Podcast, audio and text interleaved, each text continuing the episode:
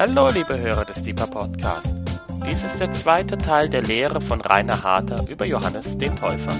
Wir wünschen viel Freude beim Hören und Gottes reichen Segen.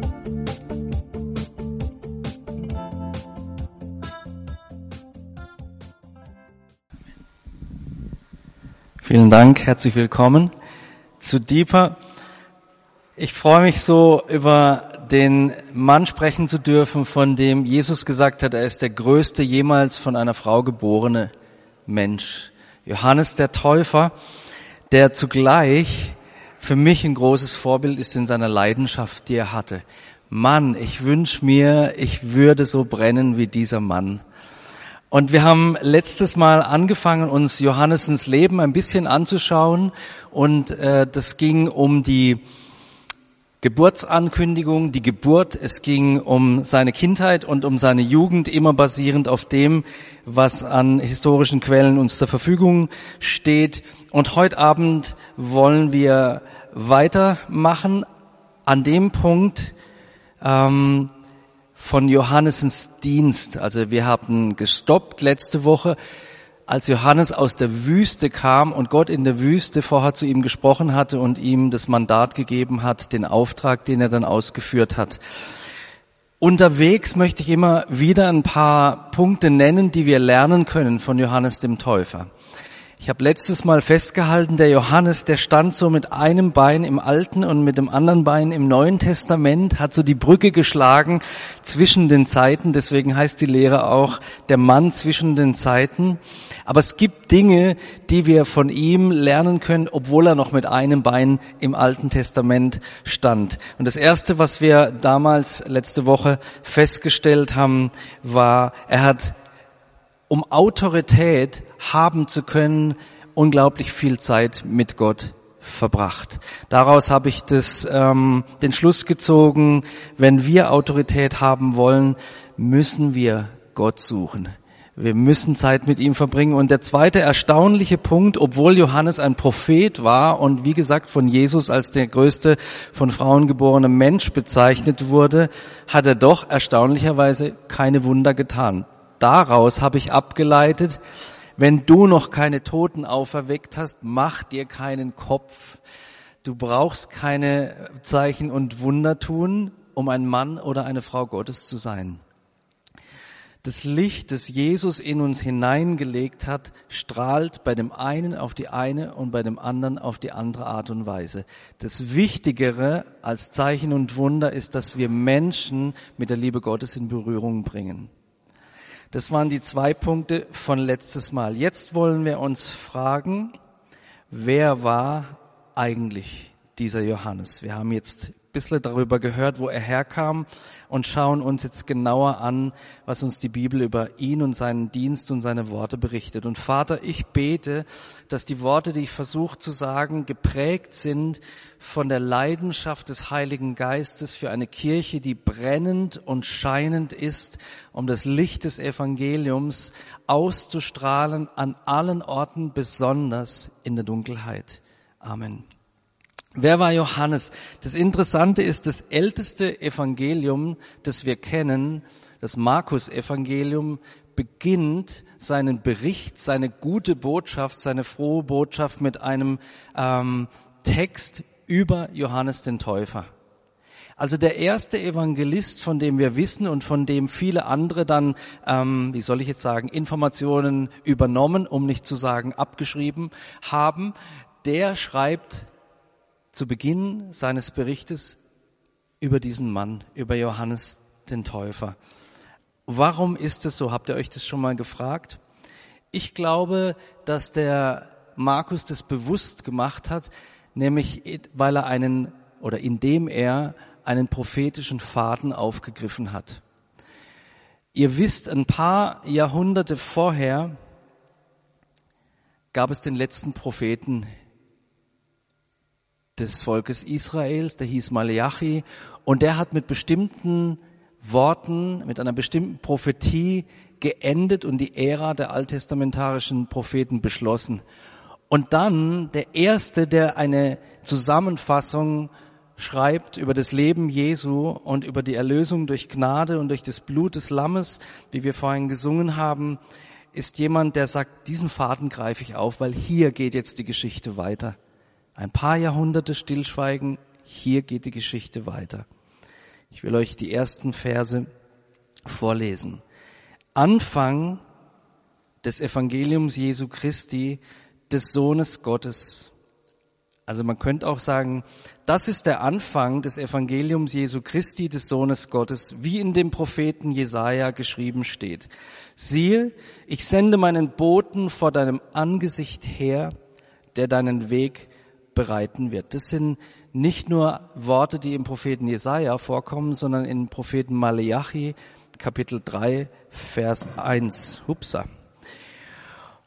Und dann spricht er weiter, Stimme eines Rufenden in der Wüste, bereitet den Weg des Herrn, macht seine Pfade gerade. Jesaja 40, Vers 3 steht es.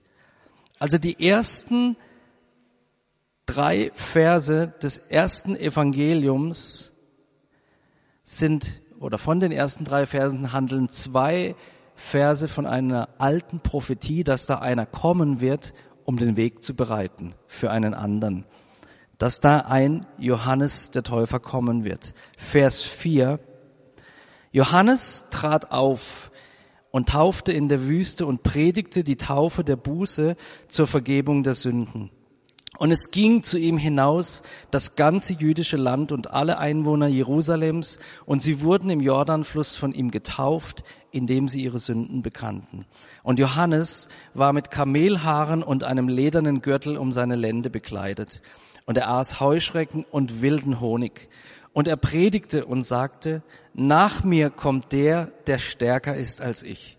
Ich bin nicht würdig, ihm gebückt den Riemen seiner Sandalen zu lösen. Ich habe euch mit Wasser getauft, er aber wird euch mit Heiligem Geist taufen. Der Markus beschreibt hier, der Evangelist, den Übergang vom Alten zum Neuen Testament an der Geschichte von Johannes dem Täufer. Inhaltlich werden wir uns diese Verse im Lauf der Lehrserie noch genauer anschauen, die ich gerade vorgelesen habe. Mir geht es jetzt drum. der, äh, der Markus beginnt sein Evangelium bewusst, indem er den Faden, den prophetischen Faden aufgreift von Malachi und spannt hin zu Johannes dem Täufer, der die Erfüllung der letzten Prophetie des Alten Testaments ist. Sowohl Maleachi als auch Jesaja haben von einem Wegbereiter gesprochen, der dem kommenden Messias vorausgeht. Interessant nebenbei für die, die, für die Bibelfreaks. Interessant ist, dass das hebräische Wort Maleachi, also Malaki, mein Bote bedeutet. Also der Name war schon Programm sozusagen für seine Prophetie. Und wie gesagt, es gab ein paar Jahrhunderte Schweigen. Maleachi 3, das letzte Kapitel, endet mit den Worten oder hat die Worte, siehe, ich sende meinen Boten, damit er den Weg vor mir her bereite und so weiter. Mit Johannes beginnt die Zeit zwischen den Zeiten. Er steht zwischen diesen beiden Zeiten und bereitet den Übergang durch seine Predigt und durch seine Handlungen und durch seine Hinweise auf Jesus von der einen zur anderen Zeit. Jetzt wechseln wir in ein anderes Evangelium, nämlich in das Evangelium des Lukas. Kein anderer Evangelist schreibt so viel über Johannes den Täufer wie Lukas. Lukas hatte ein echtes Interesse an Johannes dem Täufer ähm, in seinem Evangelium wird beispielsweise der Johannes 13 mal erwähnt und sogar noch in der Apostelgeschichte spricht er 20 mal über Johannes den Täufer. Das zeigt schon, welche bedeutende Persönlichkeit wir hier vor uns haben. Ja. Ähm, Lukas 3, Vers 3. Er spricht über Johannes den Täufer. Und er kam in die ganze Landschaft am Jordan und predigte, merkt euch das, immer die gleiche Botschaft. Die Taufe der Buße zur Vergebung der Sünden. Ich habe letztes Mal beschrieben, dass es im Judentum bis dahin keinen Täufer gab. Es gab Reinigungsgebote, aber man hat sich selber gereinigt. Und hier tritt einer auf, der die Leute buchstäblich untertaucht, um ihnen Sündenvergebung zuzusprechen durch diesen Akt. Das schauen wir uns noch genauer an. Wie geschrieben steht im Buch der Worte Jesajas des Propheten, hatte ich schon zitiert. Und dann Lukas 16, Vers 16, das Gesetz und die Propheten gehen bis auf Johannes, ja, Altes Testament, bis zu Johannes. Von da an wird die gute Botschaft vom Reich Gottes verkündigt und jeder dringt mit Gewalt hinein. Oder Apostelgeschichte Kapitel 10, Vers 36 bis 38. Das Wort von Jesus Christus kennt ihr, die Sache, die angefangen von Galiläa durch ganz Judäa hin geschehen ist, nach der Taufe, die Johannes predigte. Und dann wird über Jesus gesprochen. Oder nochmal in Apostelgeschichte 13, Verse 23 bis 24, aus dessen Nachkommenschaft hat Gott nach Verheißung dem Israel als Retter Jesus gebracht, nachdem Johannes vor dessen Auftreten die Taufe der Buße dem ganzen Volk Israel verkündigt hatte. Der Johannes hatte einen von dem Kommen Jesu untrennbaren Auftrag. Es ist interessant, im letzten Evangelium oder im, jüngsten Evangelium, muss man ja so rum sagen, nämlich dem des Johannes, da wird diese, dieser eigene Auftrag von Johannes dem Täufer, nämlich diese spezielle Taufe zur Vergebung der Sünden, Taufe der Buße zur Vergebung der Sünden, gar nicht mehr erwähnt. Da äh, hat der Johannes nur noch so die Rolle des Vorläufers. Aber der Lukas und der Markus, die sprechen sehr, sehr, und der Matthäus sehr deutlich über seinen eigenen Dienst, der im direkten Zusammenhang stand mit dem von Jesus. Schauen wir, ob wir heute Abend an diesen Punkt genauer kommen oder erst nächstes Mal. Wer war Johannes? Ich möchte mit euch gerne sein Selbstbild anschauen und euch ermutigen, daraus ein paar Schlüsse auf euer eigenes Selbstbild, eure eigene Selbstwahrnehmung zu schließen, zu ziehen. Der Johannes, das haben wir jetzt, glaube ich, schon gehört, das war echt ein radikaler Typ. Also stellt euch vor, so einer wird morgen ins Gebetshaus kommen. Kamelhaarmantel, ledernen Gürtel um die Hüften, ja, also ich weiß nicht, wie man heute zu sowas sagen wird, aber das wäre echt komisch, so ein Typ. Und auch damals war das ein Exot, aber einer, der verstanden wurde. Das Volk Israel, die wusste, die wussten, als sie ihn gesehen haben, warum der sich so kleidet. Da kommen wir nachher noch drauf. Worauf ich jetzt raus will, der Johannes war radikal. Er war vollständig in seiner Absicht, einherzig, oder wie nennt man das, eines Sinnes und eines Herzens, ganz herzlich äh, hat eine extreme Gottesschau, Anschauung vertreten und hat seine Worte ganz schön laut jedem gesagt, der davon wissen wollte oder auch nicht. Johannes 1, Vers 6 beginnt mit den Worten, da war ein Mensch von Gott gesandt. Sein Name war Johannes. Dieser Johannes der Täufer hat nicht sich zurückgezogen in die Wüste, um nach einer Berufung zu suchen, sondern auf seinem Leben lag eine Berufung. Und um in diese Berufung zu kommen, hat er sich zurückgezogen und Gott gesucht. Liebe Freunde, lasst uns unsere Berufungen annehmen und dann nicht darauf warten, dass sie irgendwie vom Himmel fallen, sondern lasst uns Gott suchen und darum ringen, dass er uns in unsere Berufungen hineinbringt. Gott spricht uns Berufungen zu, aber die fallen nicht in dem Sinne vom Himmel, dass wir nichts dazu tun müssten, sondern um in die Fülle der Berufung hineinzukommen, müssen wir Gott suchen. Und dann hat Johannes das getan und dann war er ständig überzeugt von seiner Berufung. Da war ein Mann, von Gott gesandt. Sein Name war Johannes. Johannes hat nicht gezweifelt an seiner Berufung. Er war überzeugt von seiner Berufung und seinem Mandat. Und jetzt lasst euch mal das Mandat auf der Zunge zergehen, bevor wir später es noch genauer anschauen. der Typ hat doch wirklich geglaubt, wer von ihm getauft wird, findet Sündenvergebung. Das ist schon, könnte man schon als anmaßend ansehen. Dazu müsst ihr wissen, zu der Zeit gab es nur Priester, die dich von Sünden freisprechen konnten.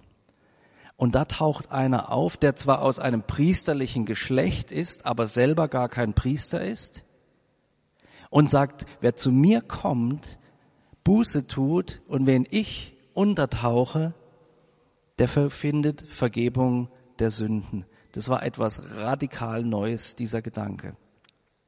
Und auch diese Handlung steht im direkten Zusammenhang mit dem Wirken Jesu. Das werden wir noch sehen. Johannes 1, Vers 25. Ich habe gesagt, Johannes war überzeugt von seiner Berufung. Die Menschen um ihn herum haben ihn gefragt, Johannes 1, 25, was taufst du denn, wenn du nicht der Christus bist, noch Elia, noch der Prophet, auf den wir warten? Also die wussten, jemand, der so etwas tut, der von sich behauptet, mit Gott in Kontakt zu stehen und Sündenvergebung zusprechen zu können, das muss entweder der Messias sein, oder es muss der Prophet sein, was eigentlich das gleiche ist, oder es muss der wiederkommende Elia sein. Und der Johannes hat getauft, war von seiner Berufung überzeugt, aber hat gesagt, ich bin nicht Elia und ich bin nicht der Christus. Er hatte eine priesterliche Herkunft. Das war das Einzige. Und Johannes 1, Vers 21, sie fragten ihn, was denn? Bist du Elia? Und er sagt, ich bin es nicht. Bist du der Prophet? Und er antwortete, nein. Jetzt kommt mein dritter Punkt der mich begeistert an Johannes und den ich uns Christen ans Herz legen möchte. Johannes wollte nie im Vordergrund stehen. Wir werden später sehen, dass Jesus über Johannes gesagt hat, und wenn ihr es annehmen könnt, er war Elia. Der Johannes selber hat es negiert. Er hat gesagt, nein, nein, nein, nein, ich bin, der wollte nie im Vordergrund stehen oder einen großen Titel tragen, sondern hat immer das getan, was Carsten vorhin zitiert hat, siehe das Lamm Gottes. Er hat immer auf Jesus gezeigt. Obwohl er sich hätte brüsten können, er hat ja seine Berufung mit Überzeugung getragen, dass er jemand Besonderes wäre, hat er es nie getan. Immer von sich weggezeigt. Und ich glaube, dass diese Haltung für mein Leben und für dein Leben ein Vorbild ist. Lasst uns mit unserem Leben und der Berufung, die wir haben, die sind ja ganz unterschiedlich, und den Gaben, die wir haben, nie auf uns zeigen, sondern immer auf den Herrn. Immer auf den Herrn zeigen, aber mit Überzeugung in unserer Berufung leben.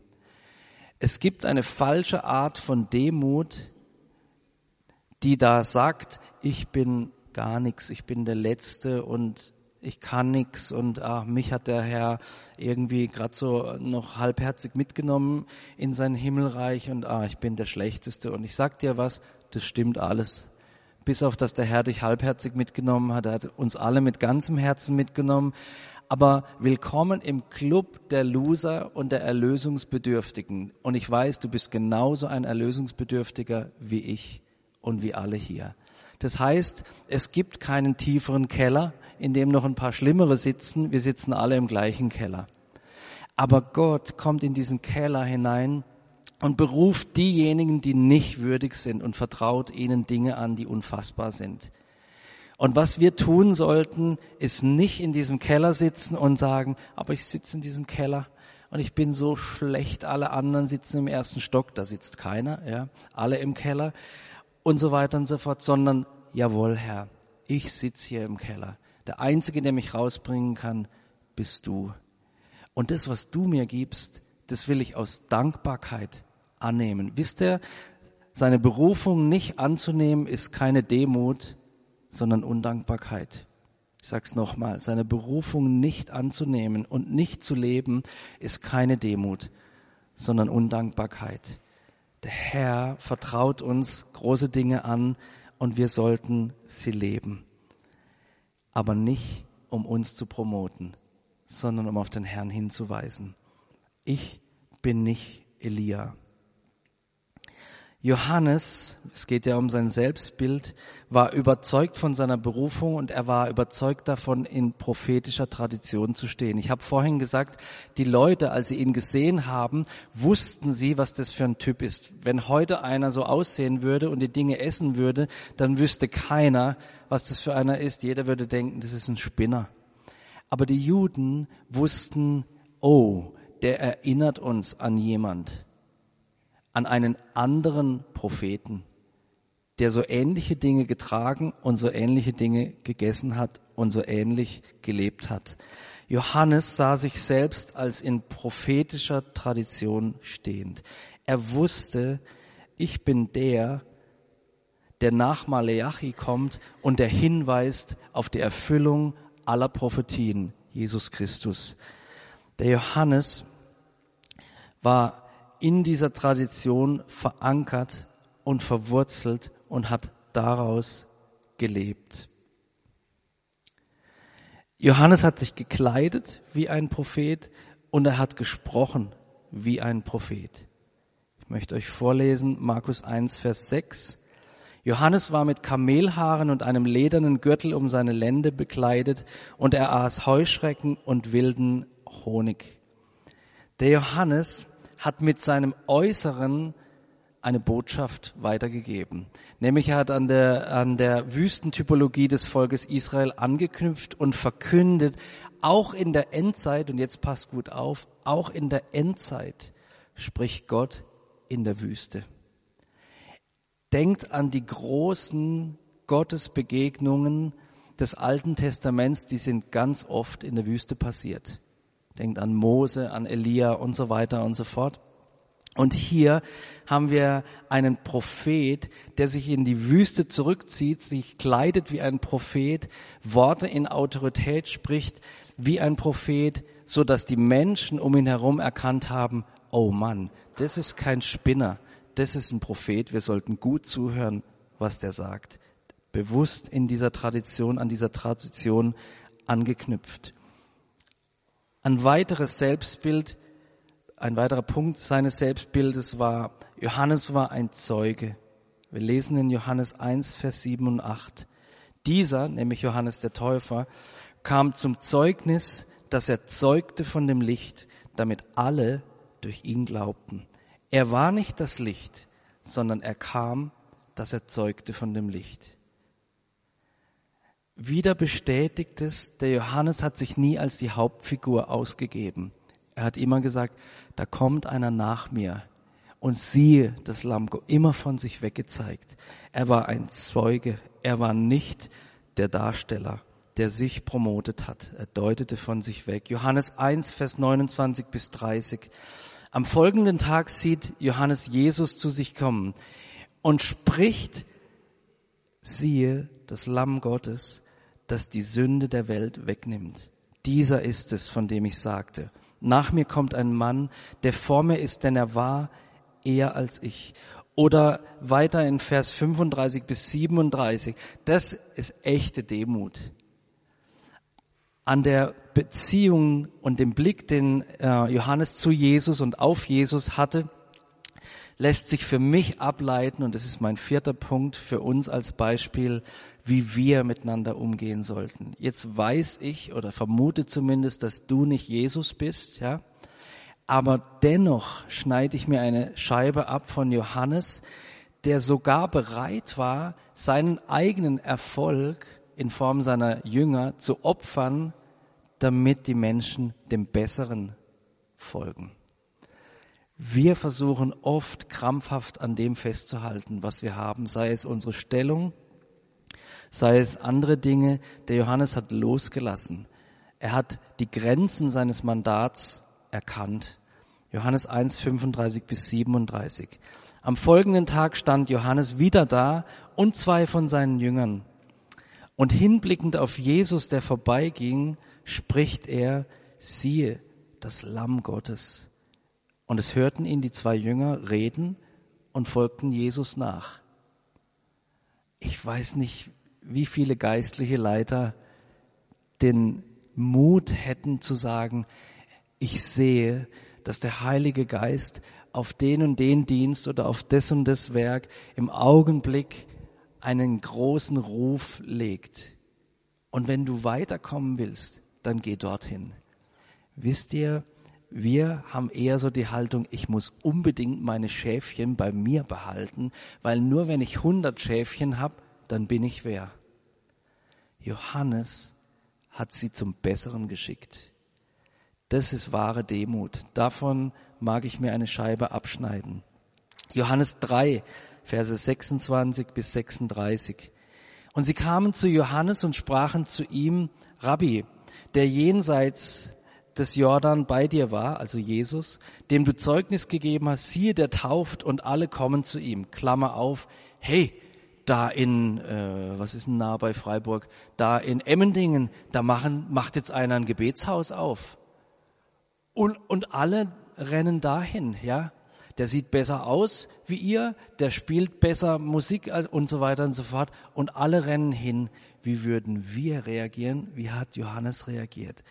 Klammer zu. Johannes antwortete und sprach, ein Mensch kann nichts empfangen, auch nicht eins, es sei ihm denn aus dem Himmel gegeben. Ihr selbst gebt mir Zeugnis, dass ich sagte, ich bin nicht der Christus, sondern ich bin vor ihm hergesandt. Der die Braut hat, ist der Bräutigam. Also das heißt, er zieht sich, er maßt sich nicht an, etwas für sich zu beanspruchen, nämlich Jünger, die eigentlich dem Bräutigam gehören. Und er nennt sich hier in Vers 29a, so ein schöner Titel, und ich hoffe, das sind wir alle. Ich lese es nochmal. Der die Braut hat, ist der Bräutigam, der Freund des Bräutigams aber, der dasteht und ihn hört, ist hoch erfreut über die Stimme des Bräutigams. Diese meine Freude ist nun erfüllt. Mann, spinnt der? Ja, seine Jungs laufen ihm weg und er sagt, mein größter Erfolg. Ja, so ein völlig anderes Denken, als wir es haben. Viele, behaupte ich, erweckliche Bewegungen sind eingeschlafen, weil sie versucht haben zu klammern und sich nicht mehr getraut haben, neue Schritte zu gehen, Dinge loszulassen und ein neues vom Herrn zu empfangen. Der größte Erfolg, die größte Freude von Johannes war die, dass ihm seine Leute weggelaufen sind. Der von, und er sagt hier, Vers 30, er, Jesus, muss wachsen, ich aber abnehmen. Der von oben kommt, ist über allen. Der von der Erde ist, ist von der Erde und redet von der Erde her. Und so weiter. Wieder diese Zurückhaltung. Ich bin nicht der Christus. Johannes war ein Zeuge.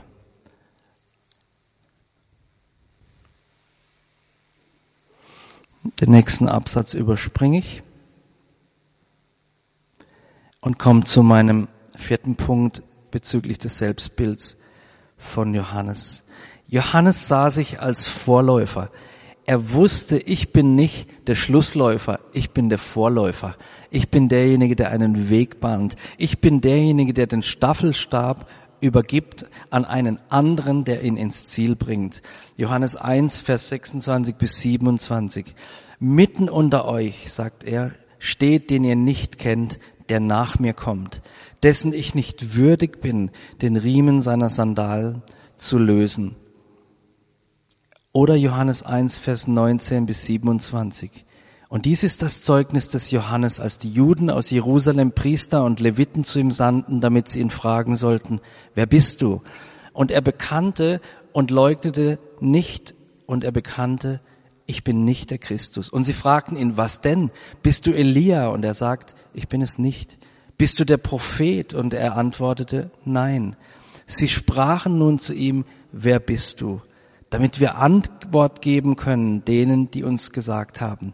Was sagst du von dir selbst? Das Selbstbild des Johannes aus seinen eigenen Worten, mit seinen eigenen Worten.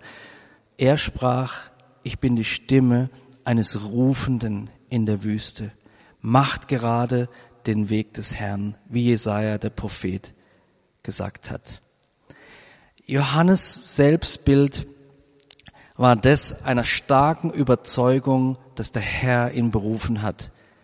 Eine Strecke der Geschichte, der Heilsgeschichte zu gehen, zu schreiben und auf einen anderen hinzuweisen.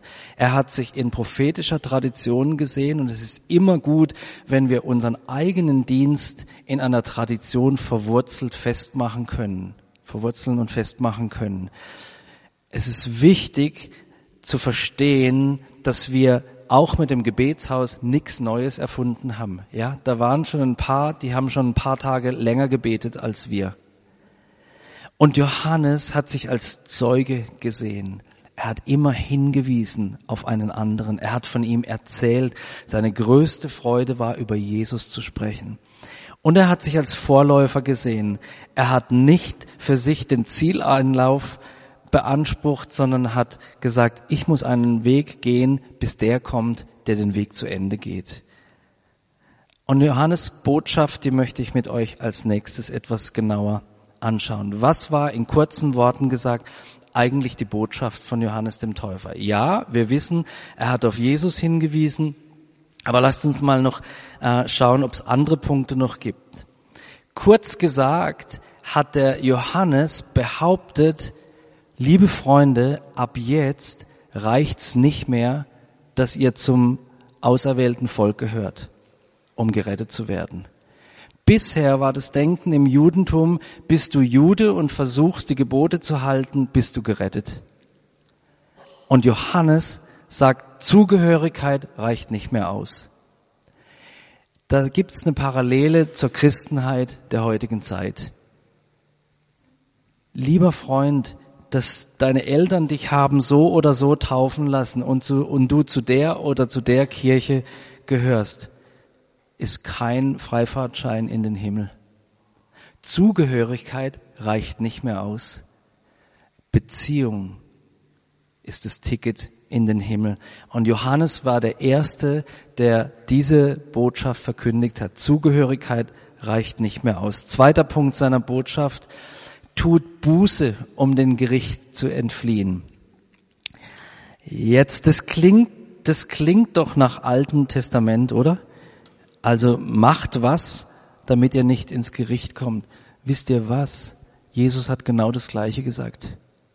Jesus hat genauso gesagt, tut Buße, also kehrt um und glaubt an das Evangelium, kehrt um, sagt der Johannes, um den Gericht zu entfliehen. Ich möchte euch vorlesen, Matthäus 3, Verse 6 bis 9.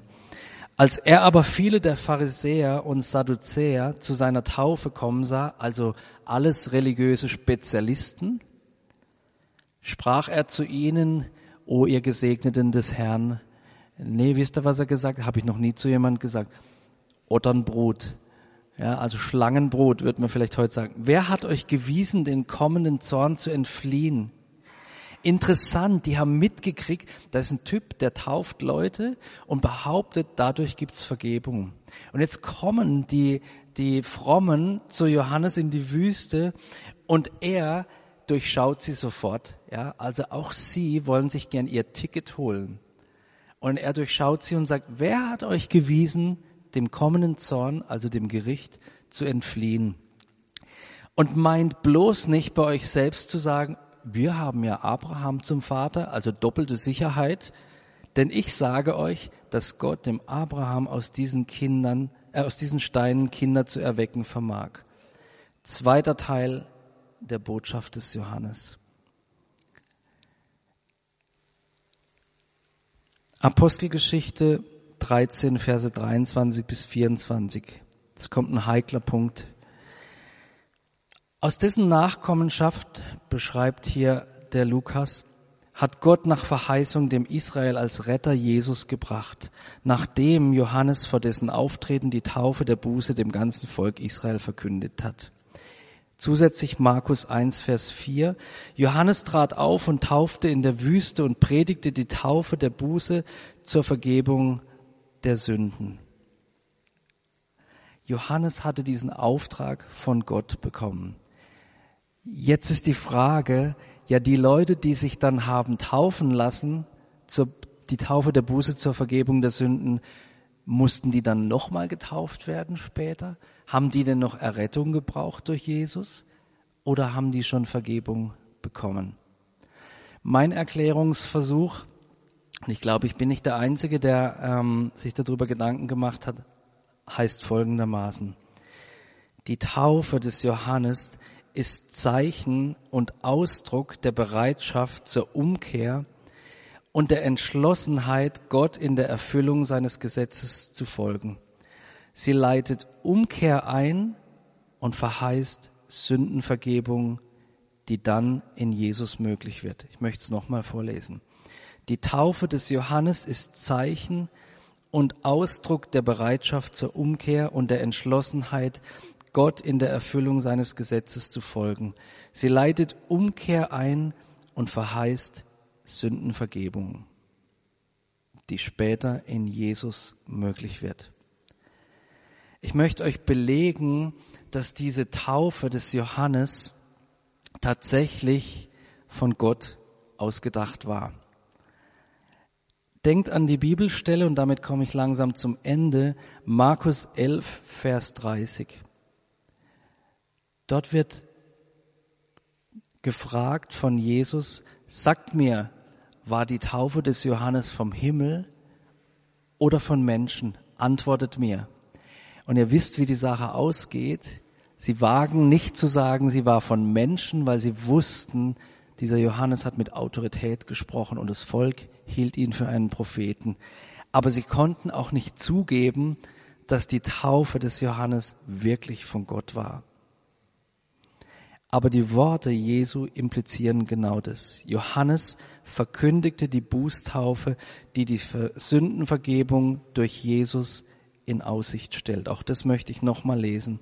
Johannes verkündigte die Bußtaufe, die die Sündenvergebung durch Jesus in Aussicht stellt. Also ich würde sagen, und es deckt sich, das können wir heute Abend jetzt nicht mehr anschauen, auch mit den Aussagen, mit einer Geschichte aus der Apostelgeschichte, Mm, es gab die Taufe des Johannes, aber die Leute haben sich eigentlich auf Jesus taufen lassen, in den Tod Jesu hinein. Taufe der Vergebung war Teil seiner Botschaft und er hat etwas gesagt, liebe Freunde, was uns ein Stück weit verloren gegangen ist. Wir können was anfangen mit Buße, aber Buße heißt dem Neuen Testament nach nicht nur einfach zu sagen, ich sündige jetzt nicht mehr in dem und dem Bereich, ich kehre um von meinem Weg, ich drehe der Sache den Rücken zu, sondern noch einen Schritt mehr. Ich bringe würdige Früchte der Buße. Etwas muss sich nicht, etwas muss, etwas muss nicht nur aufhören, sondern es muss etwas anderes, Neues an die gleiche Stelle treten. Würdige Früchte, die von der Umkehr herkommen, die zeigen, ich bin wirklich umgekehrt. Matthäus 3, Vers 7 bis 8 und Verse 11 bis 12. Äh, nee, ich lese ab Vers 8. Bringt nun der Buße würdige Frucht. Ich zwar taufe euch mit Wasser zur Buße, der aber nach mir kommt, ist stärker als ich, dessen Sandalen zu tragen ich nicht würdig bin. Er wird euch mit Heiligem Geist und Feuer taufen und weiter. Und die Volksmengen fragten ihn und sprachen, was sollen wir denn tun? Also was sollen wir jetzt machen? Und Johannes sagt, wer zwei Unterkleider hat, gebe dem ab, der keins hat. Und wer Speise hat, tue ebenso. Es kamen aber auch Zöllner, um getauft zu werden, und sie sprachen zu ihm, Lehrer, was sollen wir tun? Er aber sprach zu ihnen, fordert nicht mehr, als euch bestimmt ist. Jetzt verrate ich euch ein Geheimnis, das habe ich, glaube ich, noch nie erzählt. Ähm, ich war ein Dieb, bevor ich gläubig war, wurde. Ich habe als Jugendlicher geklaut in, in ähm, Kaufhäusern hier in Freiburg. Und als ich mich bekehrt habe, wusste ich, dass in der Bibel steht, wer gestohlen hat, stehle hinfort nicht mehr. Da steht nichts von, so, und jetzt geh da hin und sagt es dem Chef vom Kaufhof und, und so weiter und so fort. Aber mein Herz hat mich so getrieben, damals genau das zu tun. Ich habe alle angeschrieben und habe mit allen gesprochen, von denen ich geklaut habe. Und bin hingegangen. Ich musste null zurückzahlen, erstaunlicherweise, weil die Leute so berührt waren von der Geschichte, dass da einer kommt und sagt, ich habe gestohlen. Damit möchte ich mich nicht hervorheben. Ich will nur sagen, Buße, Umkehr ist eine Geschichte. Aber es gibt unterschiedliche Früchte der Buße, die man bringen kann und die letzten Endes sogar noch auf Jesus hinzeigen können. An der Stelle möchte ich einen Punkt machen. Nächstes Mal möchte ich das Wirken von Johannes und die Auswirkungen, die sein Dienst hat, mit euch anschauen und dann einen Vergleich ziehen zwischen dem Leben von Johannes und dem Leben von Jesus. Also was hat sich geändert? Was für ein Typ war der Johannes und was für ein Typ, mit was für einer Botschaft war der Herr Jesus Christus? Was hat die beiden unterschieden? Und es sind ganz spannende Punkte. Vater, am Ende dieser Lehre bete ich, Herr, dass wir uns eine Scheibe abschneiden von der Demut des Johannes, einerseits von der Überzeugung unserer Berufung oder über unsere Berufung andererseits und dass wir, Herr, nicht uns Dinge anmaßen, die uns nicht zustehen und dass wir Gott auch würdige Früchte der Buße bringen. Nicht im Sinne von, wir müssen irgendwie, sondern wir können und wir dürfen und daran sehen die Menschen deine Schönheit. Herr, entzünde ein Feuer der Leidenschaft in unserem Herzen, das so hell brennt wie das von Johannes dem Täufer. Amen.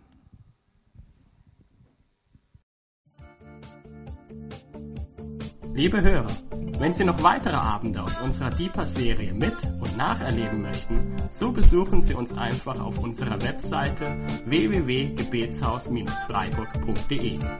Dort erfahren Sie auch, wo Sie uns finden können und wie Sie unsere Arbeit unterstützen können. Wir hoffen, Sie hatten viel Freude beim Hören und wünschen Ihnen Gottes reichen Segen.